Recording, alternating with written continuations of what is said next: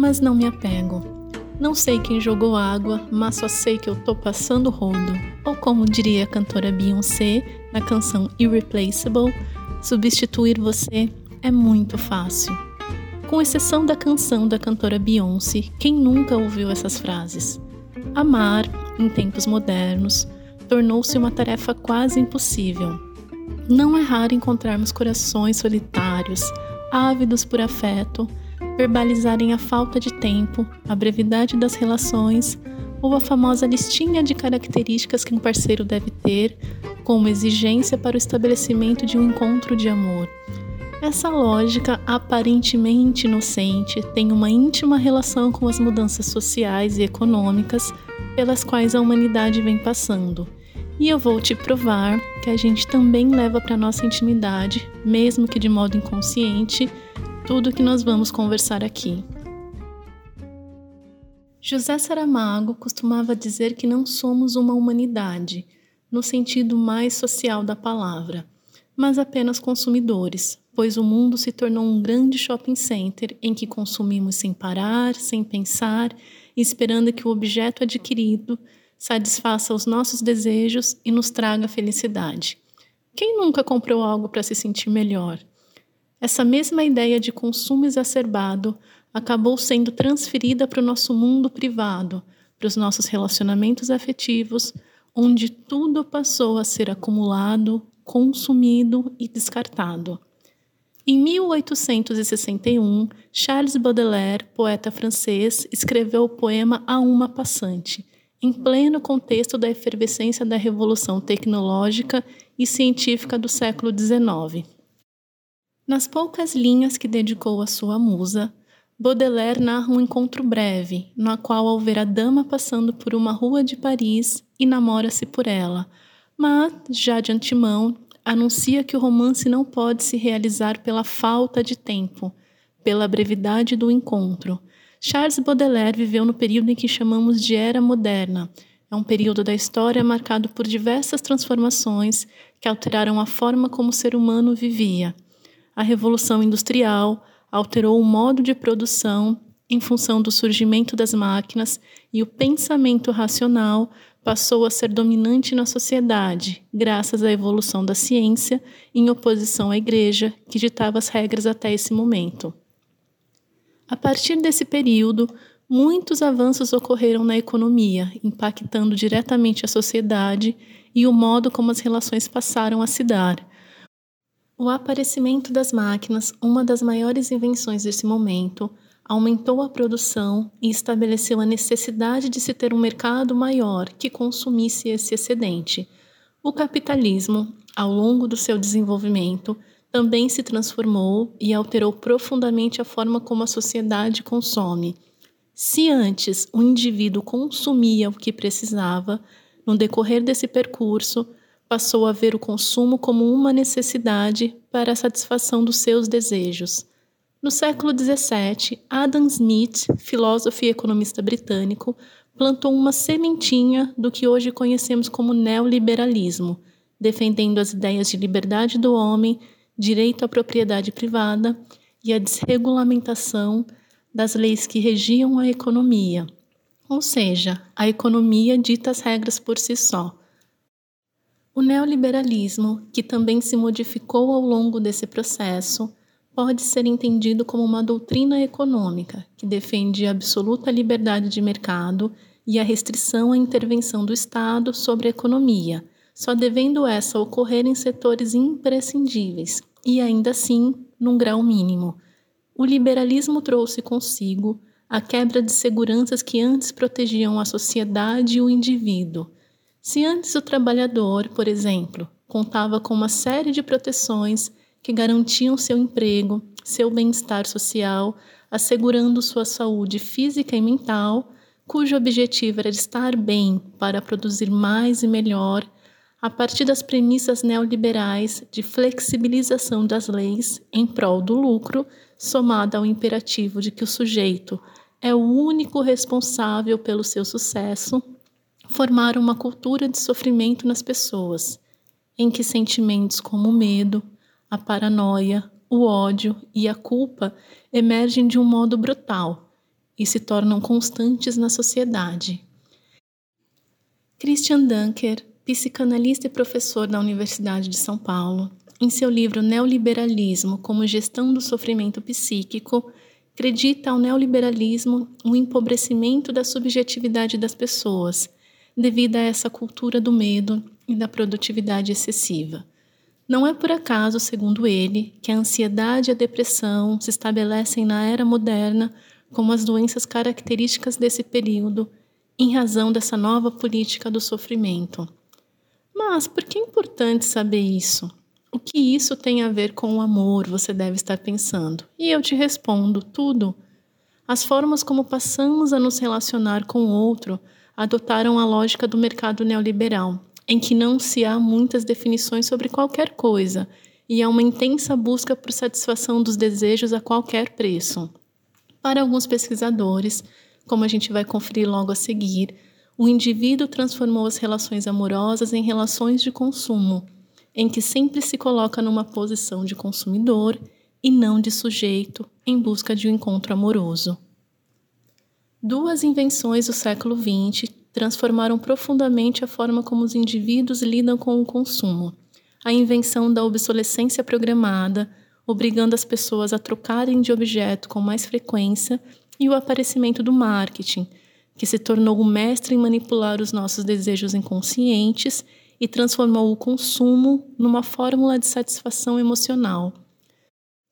No documentário Século do Ego de Adam Kurtz, que já foi mencionado no episódio 2 dessa temporada, nos é explicado como Eduard Bernard, sobrinho de ninguém menos do que Freud, através da manipulação psicológica das pessoas em conluio com as empresas norte-americanas, passou a incentivar freneticamente o consumismo por meio da manipulação do nosso inconsciente. Sim, caros ouvintes e leitores, o consumismo e a obsolescência programada foram inventados para dar mais lucro para as empresas. O capitalismo de hoje está alicerçado pela mobilização dos afetos, uma grande construção simbólica é feita pelas marcas que mexe com o nosso imaginário, principalmente as grandes marcas que para a venda do produto não seja apenas a de um objeto, mas a ideia do que ele representa se você o possuir, ou no que ele vai te proporcionar ao tê-lo.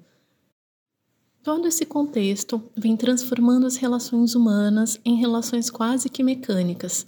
Copiamos a impessoalidade que é natural das máquinas, associada a um esvaziamento do sentido da nossa existência, produzido por todo esse contexto. Coincidência? Não é uma coincidência que o filósofo mais aclamado desses tempos e mais querido das redes sociais, Zygmunt Bauman, cunhou o termo modernidade líquida para se referir à sociedade em que vivemos, que tem como característica a eliminação das divisões entre consumidor e mercadoria, de tal modo que o consumidor passa a ser um objeto consumido, além de também ser percebida uma constante fluidez, uma efemeridade e o rápido descarte das pessoas, assim como é feito com os objetos. Segundo Bauman, os relacionamentos amorosos também acabam sendo perpassados por essas características. Consumimos-nos uns aos outros da mesma forma precária e volátil que consumimos bens e serviços. O termo líquido passou a ser o adjetivo que mais caracteriza os nossos tempos. Nada é feito para durar, inclusive as relações amorosas. Em Amores Líquidos, Bauman, ao falar dos relacionamentos, os descreve como uma mercadoria a ser consumida, guiada pelo impulso, tal como fazemos com bens e serviços. Ela deve ser consumida instantaneamente, pois assim que a nossa satisfação for alcançada e não houver mais nada para consumir, pulamos para outro relacionamento, pois estamos unicamente preocupados conosco, com nossos desejos, as nossas vontades, a nossa individualidade, outra marca desse processo. Para o semiólogo Roland Barthes, há no amor um processo de anulação pessoal dos amantes, em que dois se tornam um. Walter Benjamin é outro que irá lamentar a perda do poder do narrador romântico, vencido pelo efervescente mundo das informações midiáticas, das redes. Percebemos claramente a diferença entre o contraste existente na concepção de amor dos autores, apresentado como a fusão de dois corpos em um, com a noção de liquidez dos relacionamentos contemporâneos, em que não se busca necessariamente este ideal. Para o filósofo coreano Byung-Chul em A Agonia do Eros, estamos tão envolvidos e apaixonados por nós mesmos que não dedicamos tempo para olhar, conhecer e amar o outro, uma vez que amar é um processo que demanda tempo e a rapidez com que as coisas acontecem na sociedade atual naturalmente impedem o nascimento do amor. Por sua vez, Eva e Luz, filósofa franco-marroquina, tem dedicado seus estudos para entender a complexidade do amor na nossa sociedade e tem concluído que a racionalidade envolvida no processo de tomar decisões acabou sendo trazida para os relacionamentos amorosos, dificultando sentir, o estar em contato com as emoções. Pois, uma vez que listamos características que desejamos encontrar num parceiro, passamos a tratá-lo como mera mercadoria, que nada mais, nada menos servirá para suprir as nossas necessidades, as nossas exigências. Logo, ao menor sinal de desencontro com o outro, o indivíduo comporta-se como um consumidor, trocando seu parceiro por um modelo que atenda melhor às suas expectativas. Uma amostra dessa realidade são os aplicativos de relacionamentos, que crescem a cada dia, assim como produtos são expostos em embalagens bonitas nas vitrines criamos o nosso próprio jogo amoroso e mercadológico. Editamos em algumas fotos o nosso melhor, pois nos é dado esse poder de mostrarmos o que queremos e não como somos, esperando ansiosamente sermos consumidos. Poderíamos até achar que estamos falando de um universo ficcional, como o de Aldous Huxley em Admirável Mundo Novo, não? Mas é real. Entender o amor na modernidade é uma tarefa hercúlea, pois, como observamos, não é possível desprezar os acontecimentos econômicos e sociais, imaginando que não exista alguma influência nesse processo, no modo como nos comportamos. Anote aí algumas dicas de livros para abraçar essa jornada com a gente. Em A Rosa Mais Vermelha Desabrocha, Liv Stromquist trata com muito humor das engrenagens do amor nos tempos do capitalismo, a partir de histórias como a de Leonardo DiCaprio que troca de namorada como quem troca de roupa, Sócrates, que traiu Alcebíades há mais de dois mil anos, ou a de Teseu, que abandonou a amada Ariadne de uma hora para outra na ilha de Naxos, e de outros especialistas na arte de amar, a artista sueca desconstrói mitos e nos ajuda a entender o amor nesse tempo moderno. Em O Amor nos Tempos do Capitalismo, Eva e Luz, ao longo do século XX, analisa as esferas econômicas e afetivas que passaram a se mesclar de forma inseparável. Por influência da psicanálise e do feminismo, criou-se no trabalho, na família e nas relações pessoais uma cultura intensa das emoções. Enquanto as transações econômicas tornaram-se afetivas, os relacionamentos íntimos foram influenciados em boa parte por modelos de negociação, de troca e de igualdade. A isso, a socióloga chama capitalismo afetivo, conceito que debate ao longo desse livro, feito a partir de suas conferências. A distopia da realidade virou tema de séries televisivas.